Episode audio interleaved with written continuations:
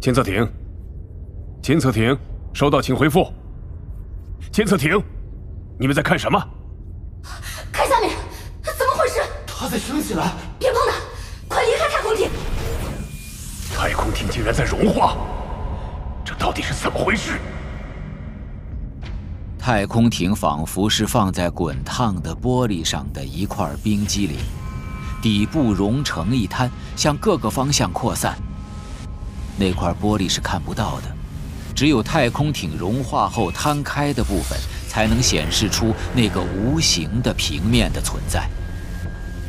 融化物在平面上呈极薄的一层，发出妖艳的彩光，像洒在平面上的焰火。那名监视员飞出了一段，却又像是被某种引力拉向那个融化物标示出的平面。很快，他的脚接触到平面，立刻也融化成光灿灿的一片。他身体的其余部分也在向平面扑去。所有人员进入过载位，现有发动机姿态，前进四。快进入过载位！快，快，快，时间！快，快，快！速度快点！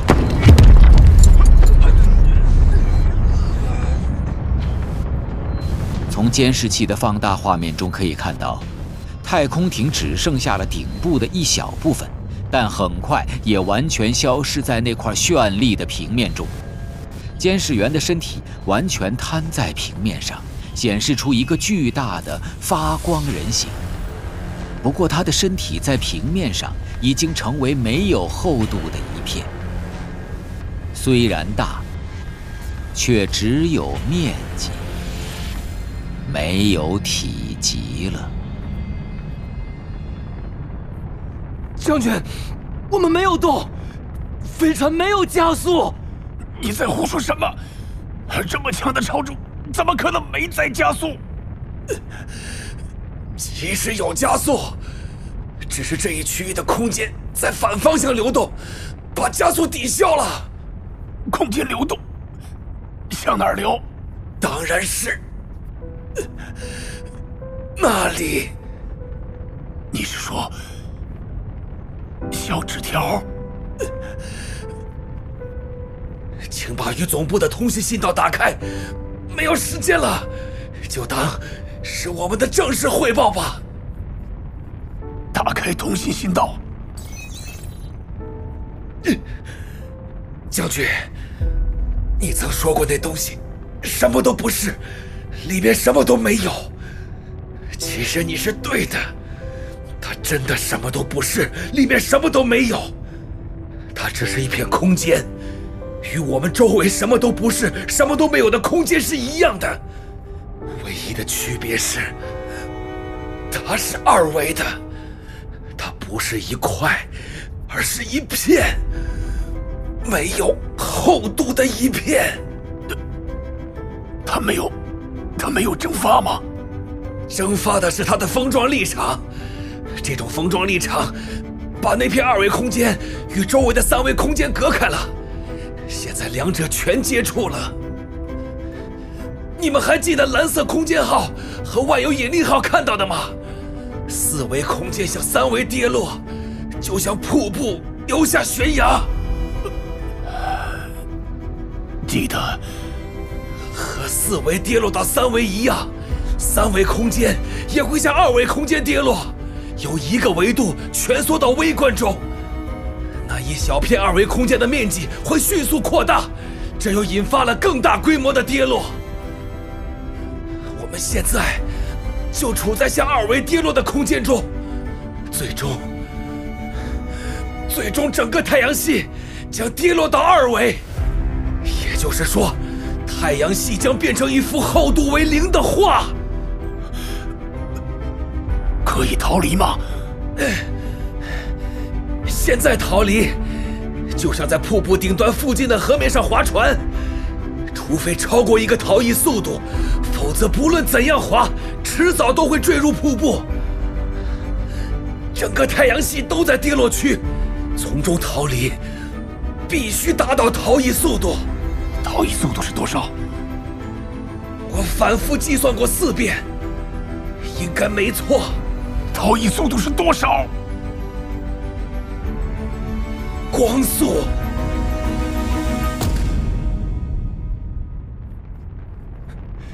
将军，七十号已经出现了负加速，开始向二维平面方向移动，速度在加快。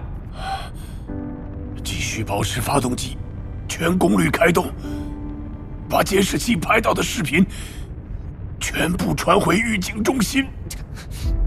是。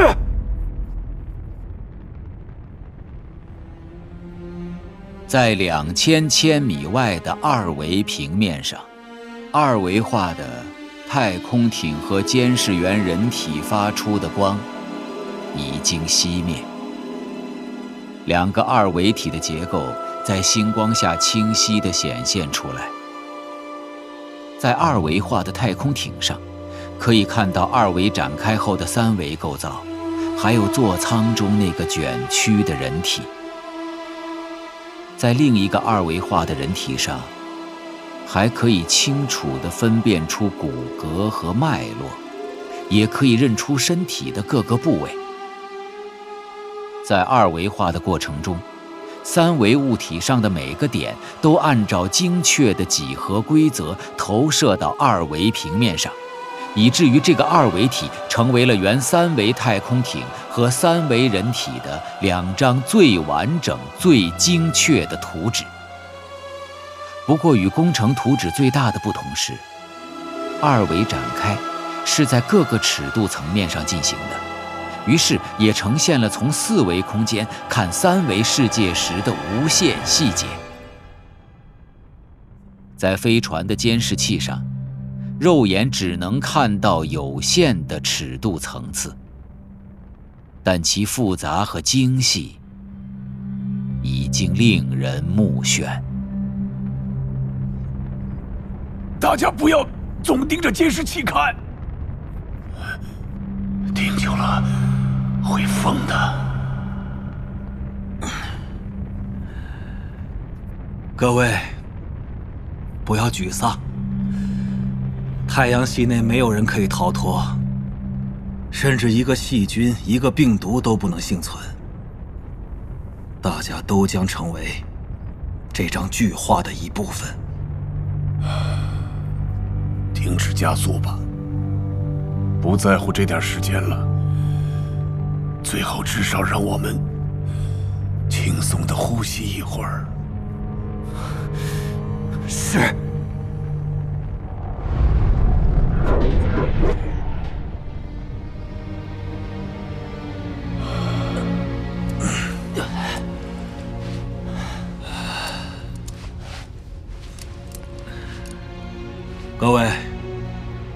知道我想到了什么吗？云天明的童话故事，针眼画师的画。你是说？天哪！你是说他在直接暗示我们会被？对，这是一个单独的隐喻，没有任何含义坐标，因为它太简单、太直接了。他会冒这么大的风险吗？会，因为这个情报极其重要。但他还是高估了人们的理解力。他可能认为，有了蓝色空间号和万有引力号的发现，人们能够解读这个隐喻。唉，就是因为缺了这么一个关键情报，全人类都把希望寄托在了掩体工程上。也是啊，我们太蠢了。太阳系的结构和那两个星系是不一样的，连我们都知道用木星做掩体，那些高技术文明会不知道吗？他们只要瞟一眼就全明白了。是啊，我说什么来着？啊，弱小和无知不是生存的障碍，傲慢才是。将军，七十号距二维平面已经不到一千千米了。谢谢各位的尽职尽责。我们虽然在一起的时间不长，但合作的很愉快。也谢谢所有的人。我们曾一同生活在太阳系。《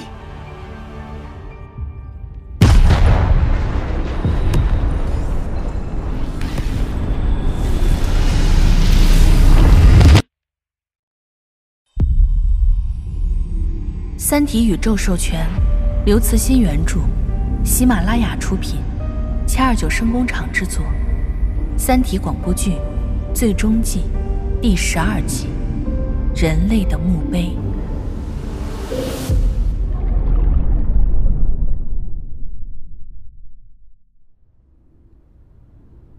这就是全部的故事了，孩子们，都结束了。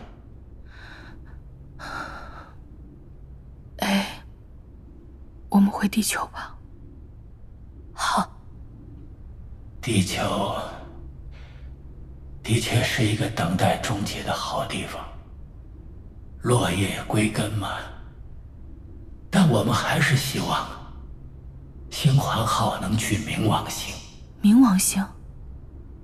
冥王星正处于远日点，那个方向距二维空间比较远。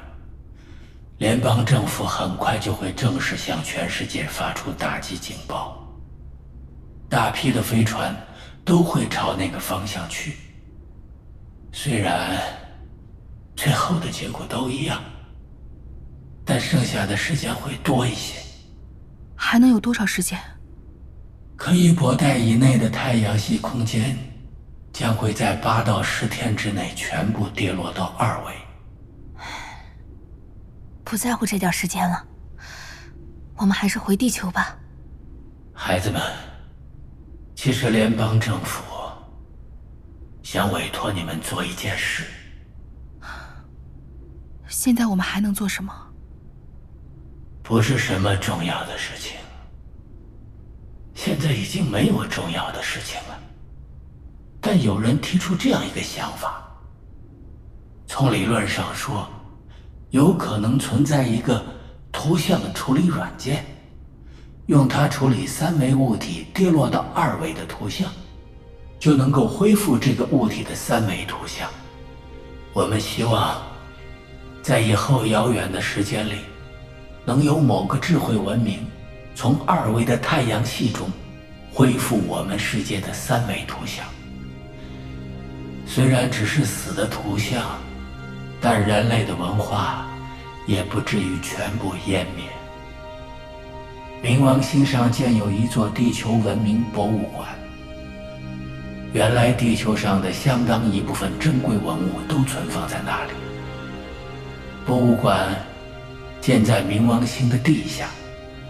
我们担心，在二维化的过程中，这些文物与地层物质混杂在一起，结构可能遭到破坏，所以想让你们用星环号。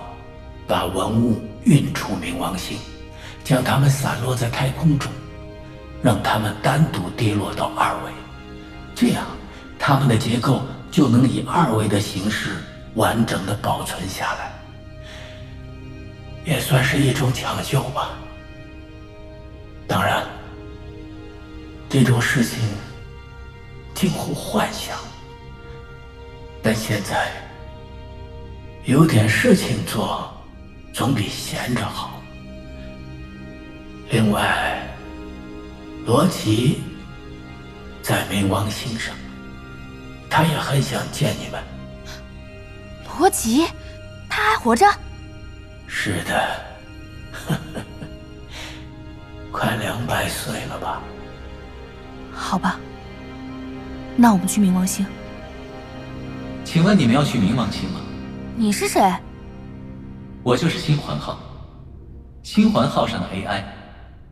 请问你们要去冥王星吗？是的，我们该怎么做？你们只需要确认，什么都不需要做，我将完成航行。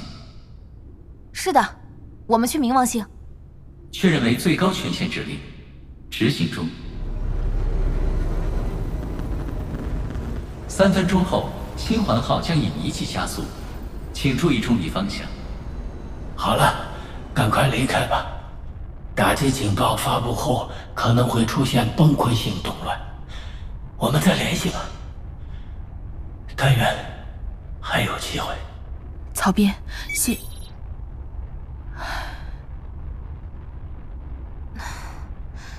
他现在肯定还要忙更重要的事。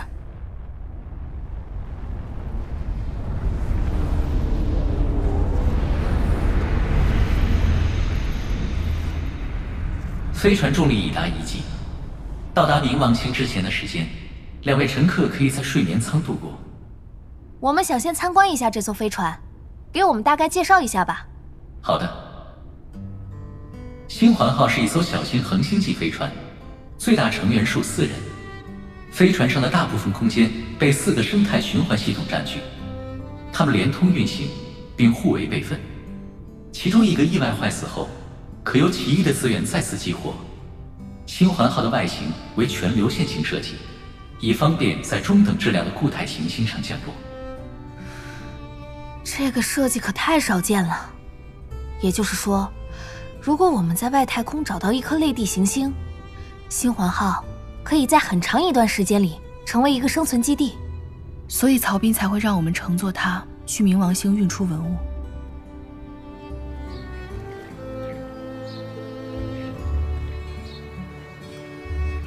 星环号内设有六个小庭院，每间二十至三十平方米不等，拥有不同的生态景观，草地、树林、沙滩等环境供您挑选。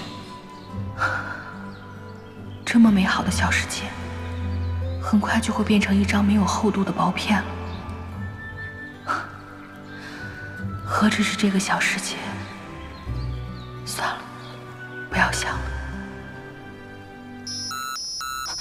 怎么了？星环号收到了太阳系联邦政府总统发布的黑暗森林打击警报，现在开始播报。太阳系预警系统已经于五个小时前证实，对本星系的黑暗森林打击出现。这是一次维度打击，将把太阳系所在空间的维度由三维降至二维，这将彻底毁灭太阳系中的所有生命。预计整个过程在八至十天内完成。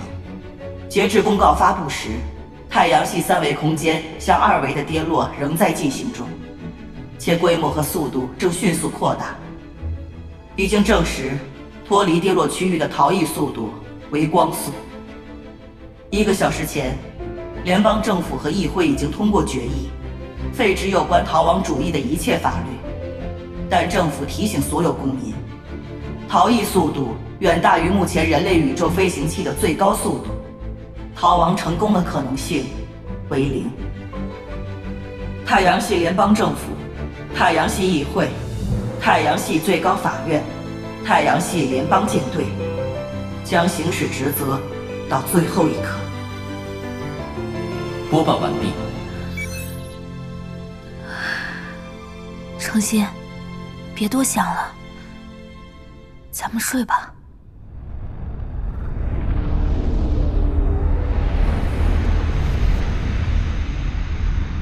启动睡眠唤醒程序。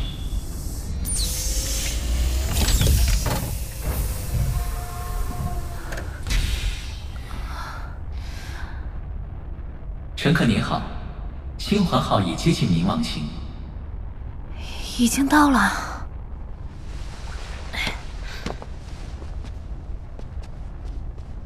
第一次这么近看冥王星，原来是颗蓝黑色的星星。飞船所属高度一百千米，启动着陆程序，开始降落。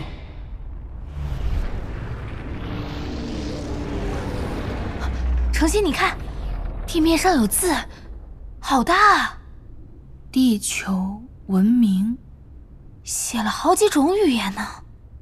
这么高还能看得见，这应该是人类写过的最大的字了吧？奇怪，没有博物馆的字样吗？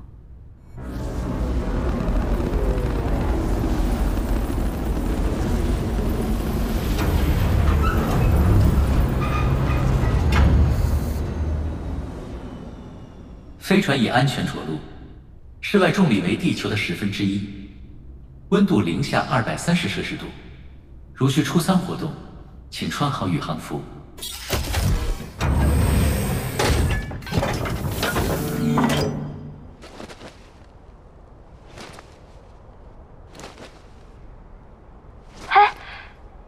前面那个黑色的长方形是什么？好像是块石碑，看着有点眼熟。我不熟悉，可它给我的感觉很不好。哎，地面上的这些箭头都指着他，去看看吧。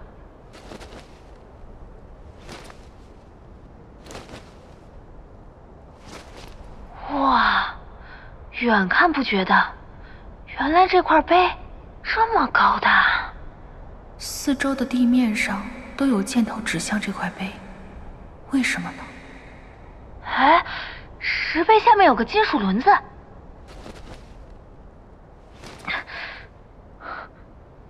这儿还有个示意图。看来顺时针转动这个轮子，门就会打开。箭头、示意图都没有文字说明，这种提示，我总觉得这些图和箭头好像不是给人看的。开门看看吧。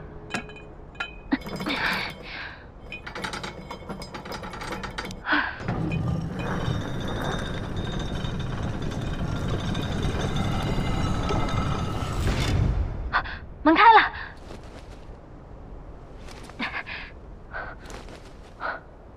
又一道门，门上有字。哦，这是个过渡舱，得先把第一道门关上，才能把这道门打开。好，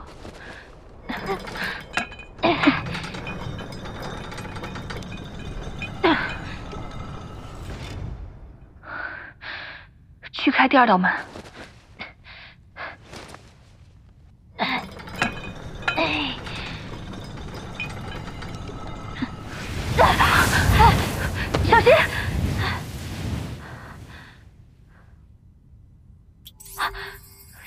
有提示了，气压和空气成分都正常了，咱们可以打开面罩了。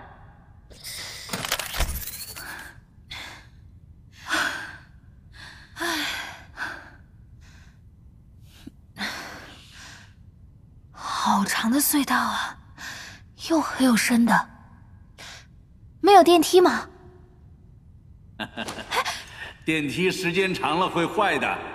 这座建筑的使用年限可是按地质纪年设计的。那个人，好飘逸的白发、白胡子。您是罗辑吗？还能是谁？孩子们，我腿脚不大灵便，不上去接你们了，自己下来吧。走。嗯。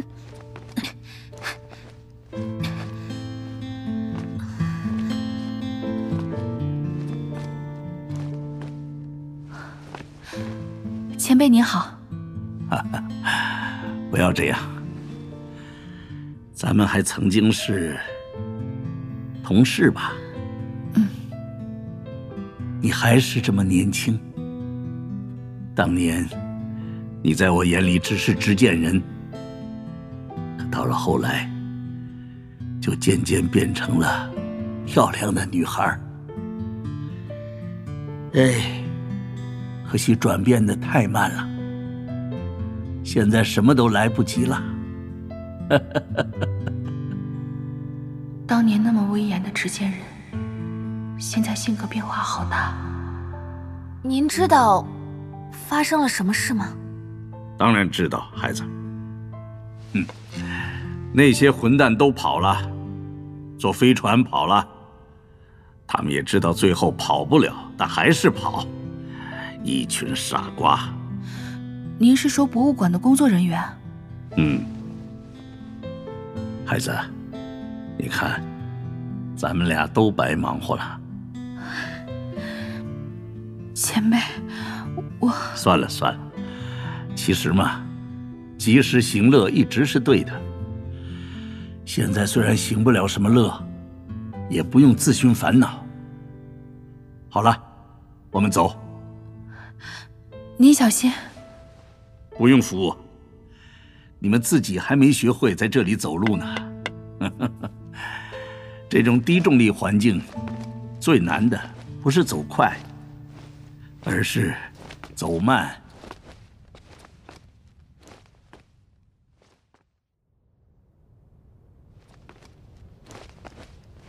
我们到了。这里，这里不就是更大一点的隧道吗？嗯，看看吧，这就是这里的主体。那文物呢？在那头的大厅里。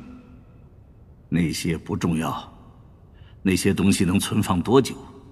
一万年，十万年，最多不过一百万年吧。大部分就都变成灰了。而这些，可是打算保存上亿年的。这些，这就是个大洞啊！怎么，你们还以为这里是博物馆吗？不是，没人来这里参观，这里不是让人参观的。这一切，只是一块墓碑。墓碑？怎么想起建这个？这就是你见识少了。我和诚心生活的时代，人们常在活着的时候为自己张罗墓地。不过给人类找墓地可不太容易，但是建个墓碑还是可以的嘛。孩子，你还记得萨伊吗？当然记得。他是当年的联合国秘书长，我当年在战略情报局工作时，偶尔会在一些会议上见到他。离他最近的一次，好像是在一次汇报会上，我向他介绍 GT 计划的技术流程。那也是个美人儿。这些年我也常想起他。哎，真的是四百多年前的古人了吗？啊。是他最早想起这事儿的。他提出应该做些事，让人类消亡以后，文明的一部分遗产和信息能够长久保留。人类纪念工程目标是全面收集人类文明的资料和纪念实物，最后用无人飞船发向宇宙。他计划发射装着文物和信息的无人飞船，可当时有人说那是逃亡主义。他去世以后，事情就停了。三个世纪以后，在掩体工程开始时，人们又想起这事儿来了。你们知道，那一阵子是最提心吊胆的日子，整个世界随时都会完蛋，所以刚成立的联邦政府就决定。在建掩体工程的同时，造一座墓碑，对外叫“地球文明博物馆”。他们任命我当那个委员会的主席。本来是想搞一个挺大的研究项目，研究怎样把信息在地质纪年长度的时间里保存。最初定的标准是十亿年。十亿年？啊，没错。十亿年。开始时那些白痴还以为这挺容易，本来嘛，都能建掩体世界了，这算什么？但是很快他们就发现，现代的量子存储器，就是那种一粒米大小就可以放下一个大型图书馆的东西，里面的信息最多只能保存两千年左右。两千年以后，因为内部的什么衰变，就不能读取了。政府立刻命令博物馆的研究停下来，转而研究怎样备份现代的重要数据，让他们至少在五个世纪以后还能读出来。后来，从我这里分出了一个研究机构，我们才能继续研究博物馆，或者叫墓碑。你们找到了什么办法？科学家发现。要论信息保存的时间，咱们那个时候的存储器还好些。他们找了些公元世纪的 U 盘和硬盘，有些居然还能读出来。实验发现，这些存储器如果质量好，可以把信息保存五千年左右。特别是咱们那时的光盘，如果用特殊金属材料制造，甚至能够保存信息十万年。是吗？但这些都不如印刷品。质量好的印刷品，用特殊的合成纸张和油墨，二十万年后还能阅读呢。但这就到头了，就是说，我们通常用来存储信息的手段，最多只能把信息可靠的保存二十万年。可他们要存十亿年呢。对了，他们要存多少东西？博物馆工程要求储存的最基本的信息量。是实际的图形、图像信息和遗迹的文字信息。我跟政府说了，保存十亿年是不可能的，他们不相信，但我们证明了真的不可能。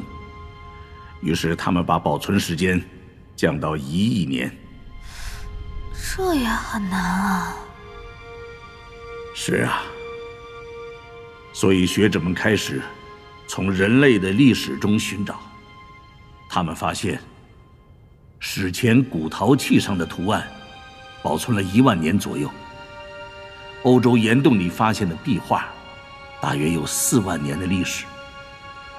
人类的人猿祖先为制造工具在石头上砸出的刻痕，如果也算信息的话，距今大概有二百五十万年。那也远远不够一亿年啊！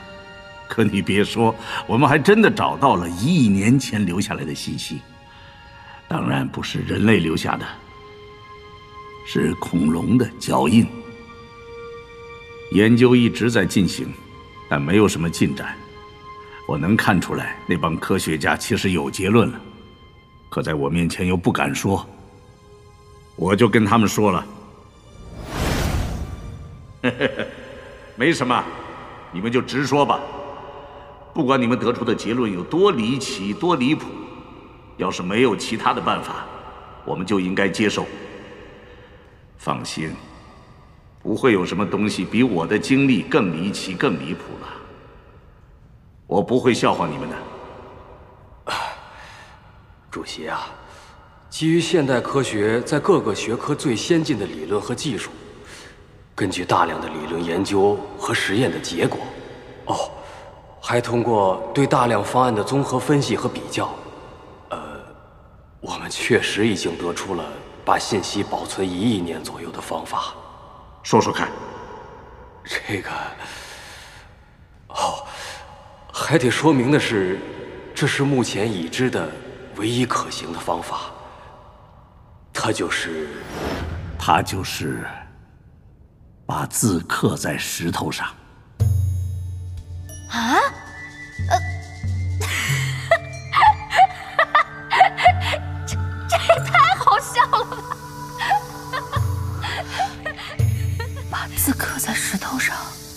对，把字刻在石头上。原来这上面刻满了字和图形。墙面都是经过特殊处理的，注入了一些耐久金属。当然。这样做能保存的信息量就小多了，不到原来的万分之一。但政府也只能接受了。洞壁上的这些灯真奇怪，感觉笨笨的，像古代的探照灯，可光线却那么弱。你不知道，这灯可是一项了不起的成果。它内部没有灯丝，也没有激发气体。我不知道发亮的是什么，但是能够连续亮十万年。后面专门为这些灯供电的部分就更大了，像一座发电厂。还有你们进来时的那两扇大门，在静止状态下，预计在五十万年的时间里能够正常开启。时间再长就不行了，变形了。那时要再有人进来，就得把门破坏掉。那个时候，这些灯都已经灭了有四十万年了，这里一片黑暗。但对于一亿年而言，只是个开始。这灯的造型有点眼熟，一只手举着火炬，在哪儿见过呢？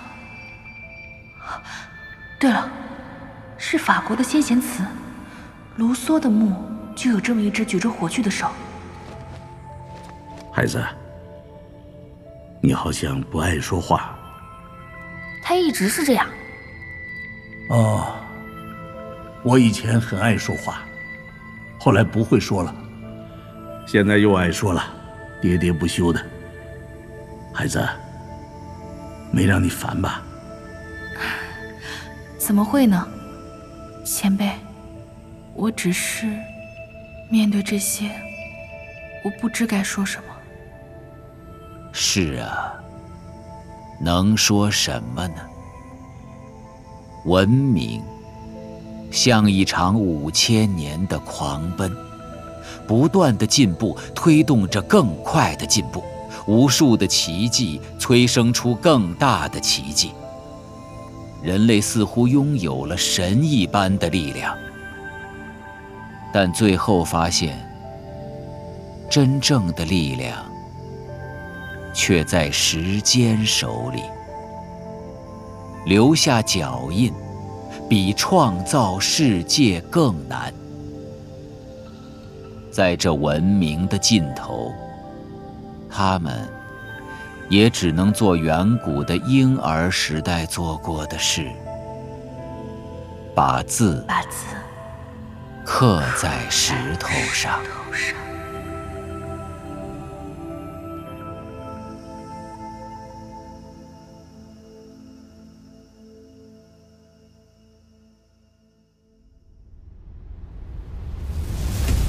我说过，这里不是博物馆，而是墓碑。哎，看，天上有双眼睛。谁来拉我一把？我的存钱机坏了！别跑了，我跑不了了。谁来救救我的孩子？救救我的孩子！该轮到地球了。这是最后一次日落。